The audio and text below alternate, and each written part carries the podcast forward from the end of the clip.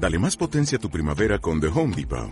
Obtén una potencia similar a la de la gasolina para podar, recortar y soplar con el sistema OnePlus de 18 voltios de Ryobi desde solo 89 dólares. Potencia para podar un tercio de un acre con una carga. Potencia para recortar el césped que dura hasta dos horas. Y fuerza de soplado de 110 millas por hora. Todo con una batería intercambiable. Llévate el sistema inalámbrico OnePlus de 18 voltios de Ryobi. Solo en The Home Depot. Haces más. Logras más. Pues vamos a llegar a, la acción más famosa de Otto Carius, la acción de Marinaba, que va a ser además poco después de, que le den esta eh, de Caballero, en la que, bueno, pues lo tengo aquí eh, la, la, chuleta, eh, se va a producir el 22 de julio de 44 en plena operación Bagration soviética en la que pues eh, Carius se va a destacar, va a hacer una acción muy similar a la que ya hizo Bitman en Miller Bocach aproximadamente un mes antes. Y bueno, no sé si, si la quieres comentar un poco así por encima, que imagino que será eh, conocida por todos, pero en la que básicamente pues eh, Carius junto con otro compañero eh, entran a, a, la aldea de Marinaba y terminan destruyendo aproximadamente 17, 17 carros de combate enemigos ellos solos sin sufrir ninguna pérdida. O sea, ni, ni su vehículo, porque si bien Bitman perderá su vehículo y algunos de sus compañeros, eh, lo va a hacer eh, limpio, por así decirlo, ¿no? Claro, eh, cuando hablamos de operaciones de carros de combate, concretamente del Tiger 1 durante la Segunda Guerra Mundial, eh, todos nos referimos a, a Bitman.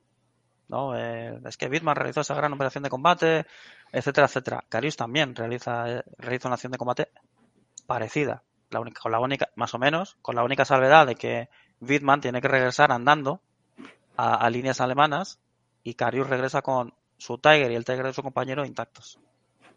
Entonces, eh, bueno, voy a contar un poco, voy a contarla un poco por encima porque esto ya lo habréis oído ya en otros sitios o, estaréis hartos de oír la acción de Melinaba.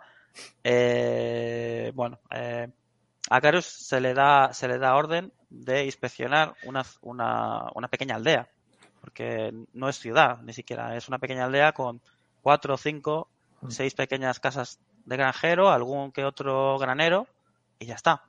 Eso, eso es todo. Entonces, la, la, la, aldea, porque es que no, no es ni siquiera, ni, ni, siquiera es una pequeña ciudad, eh, tiene un pequeño camino de tierra que recorre la ciudad norte-sur. ¿Vale? Entonces, digamos que tiene una entrada y una salida, eso es todo. Entonces, eh, antes de llegar, pues Carius decide hacer explorar. Se va en un Kubelwagen, ¿vale? Un vehículo, un vehículo de cuatro ruedas de exploración ligero, y entonces, pues bueno, a cierta distancia, pues se ponen a, se realizan su, su labor de, de, exploración y ven que hay en la entrada eh, dos, dos T-34, dos T-34-85 que bloquean la entrada. Uno a la izquierda y otro a la derecha. Y, luego por, por, el centro se puede pasar. Y entonces Carius dice, vale, la, la, aldea que tenemos que inspeccionar ha sido tomada por el enemigo. Entonces ahí tiene que haber una unidad o parte de una unidad de vanguardia del enemigo. Entonces, ¿qué podemos hacer? Quizás los enemigos aún no saben que estamos aquí. Entonces Otocarius tomó una decisión, que es asaltar la ciudad. ¿Vale? Aquí, así es, es una decisión arriesgada, porque, recordemos, las tripulaciones blindadas Panzer de Tiger 1 no están acostumbradas y no están adiestradas para combatir con el vehículo en marcha. ¿Vale? Es decir, nuevamente el Tiger siempre está detenido y siempre dispara a objetivos estando con el vehículo inmóvil. Lo que pasa es que eh, la unidad de la, la, compañía de Carius pues tiene esa, esa, esa experiencia ya en el, en, el, en, el, en el campo de batalla y además están seguros de sí mismos. Y Carius dice, venga, de acuerdo. Porque él está en ese momento ya es líder de compañía. Sería largo y tedioso de contar porque cómo llega a ser líder de compañía, porque es una historia también fascinante eh, esos problemas ¿no? y piques que tiene con el jefe de, de, con el jefe de su de su batallón y de su compañía, que bueno, es, es estupendo. Otro día, si te parece, lo, lo, lo comentamos. Y decide dividir a la compañía en dos.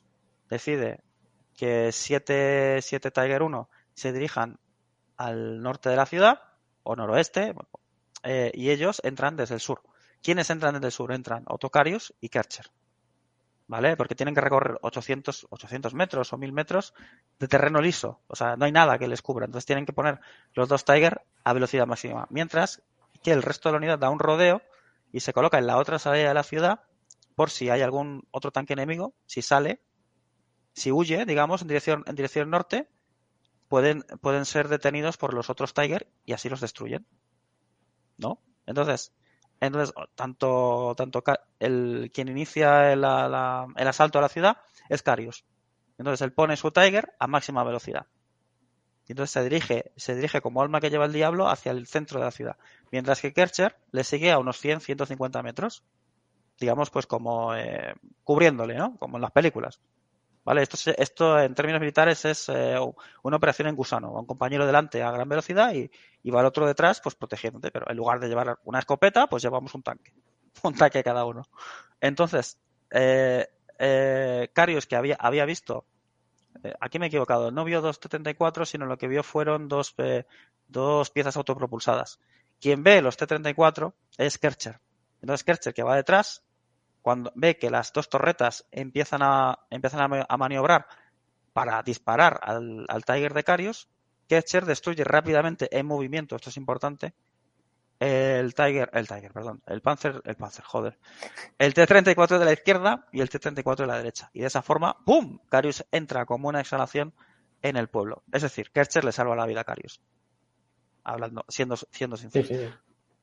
Kercher era el mejor amigo de Carius. Esto también lo podríamos comentar en otra, en otra, en otra ocasión. Y es por eso que se fía de él para este tipo de operaciones. Porque los dos, como comandantes de carros, se entendían muy bien, se entendían a la perfección.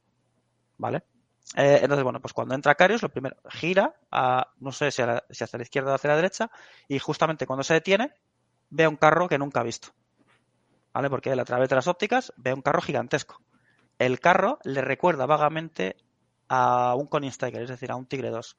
¿Por qué? Porque en ese momento, aunque el Steiger aún no ha entrado en combate, sí que se está fabricando y sí que los comandantes de carro han sido informados más o menos de la silueta que va a tener y han recibido, digamos, una formación. Entonces, eh, con la adrenalina que tiene Carius en ese momento, ve rápidamente la silueta de un carro pesado que jamás ha visto, que se asemeja, eh, con ciertas diferencias, al, al, al, al Tiger 2, pero eh, rápidamente no duda, no duda porque justo cuando baja su vista ve que los rodamientos que tiene el blindado es, un, es el blindado típico soviético. Y ahí es cuando abre fuego.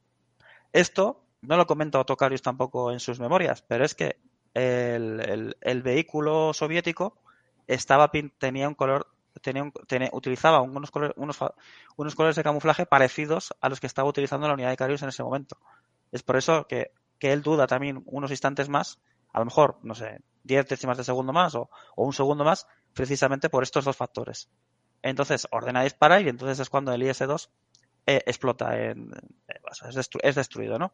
Y entonces aquí comienza, empieza ya un, combate entre los, los, los IS-2 que encuentra en el interior de, en el interior de la ciudad. Porque cuando él continúa avanzando, de repente encuentra una, una, área de, descanso en la que hay, pues eso, otros 17, 21, 17, 18, 19, 20 IS-2. Los IS-2, claro, al oír, al oír las explosiones, las tripulaciones están corriendo a meterse dentro de los carros de combate para luchar contra, contra los dos Tiger 1 que acaban de entrar en la ciudad. Pero claro, justamente en el momento en que aparece Carius, llega Kerche por detrás.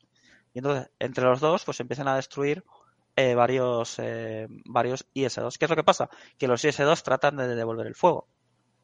Y, pero los soviéticos están muy nerviosos, eh, quizás son tripulaciones no muy entrenadas y a pesar de que están a muy cortas distancias, porque estamos hablando prácticamente a, quemar ropa, eh, fallan los disparos. Eh, ¿Cuál es el problema que tiene el IS-2 con respecto al Tiger 1? Que el IS-2 tarda entre 25 y 30 segundos en volver a cargar. Entonces, claro, en ese tiempo, un, un Tiger 1 ya te ha disparado tres o cuatro veces.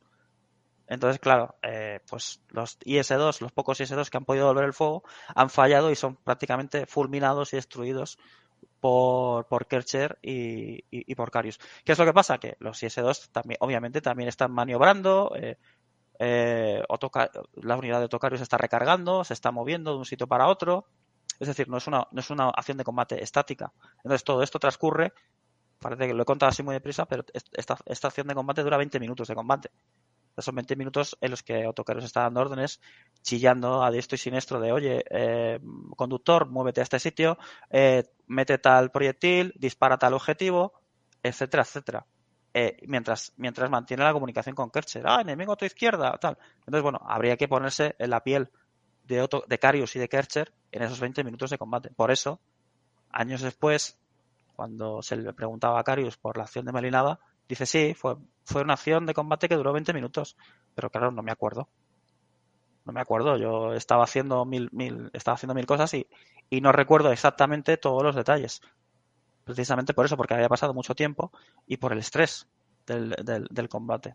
Y entonces, como están tan bien entrenados, tienen perfectamente coordinados todos los movimientos y todas las órdenes que ellos van dando. Entonces, la, la, tripulación del carro, al estar tan perfectamente entrenada, a pesar de que es una situación en la que quizás alguien que no ha recibido un entrenamiento adecuado sentiría miedo, por ejemplo, los soviéticos del IS-2, que se vuelven, que tienen mucho miedo y, y, fallan los disparos pese a estar cara a cara con el, con el vehículo enemigo, eh, este problema no lo tienen los alemanes. Y esa excelencia de entrenamiento que tienen les impide estar nerviosos en esta acción de combate. Y eso es lo que hace que, que Carius y Kercher salgan indemnes de, de, de, de esta, esta, de, este combate. Por un lado, su gran, gran entrenamiento y por otro lado, la falta de entrenamiento de los soviéticos. Sí, es todo muy automático, es muy mecánico, Exacto. Exacto. sin fallo, de para Exacto. adelante y todo muy aprendido y demás. Y aquí, bueno, aquí comentas que hubo una polémica porque los soviéticos no reconocieron que la zona hubiera mm, IS-2, ya que pues era una bajeza reconocer que le habían destrozado tantos carros de combate que además claro. acababa más o menos de entrar en acción, de entrar en servicio este, este carro de combate soviético, que por eso también Carius se lió, porque nunca lo había visto, porque era la primera vez que entraba el IS-2 en combate.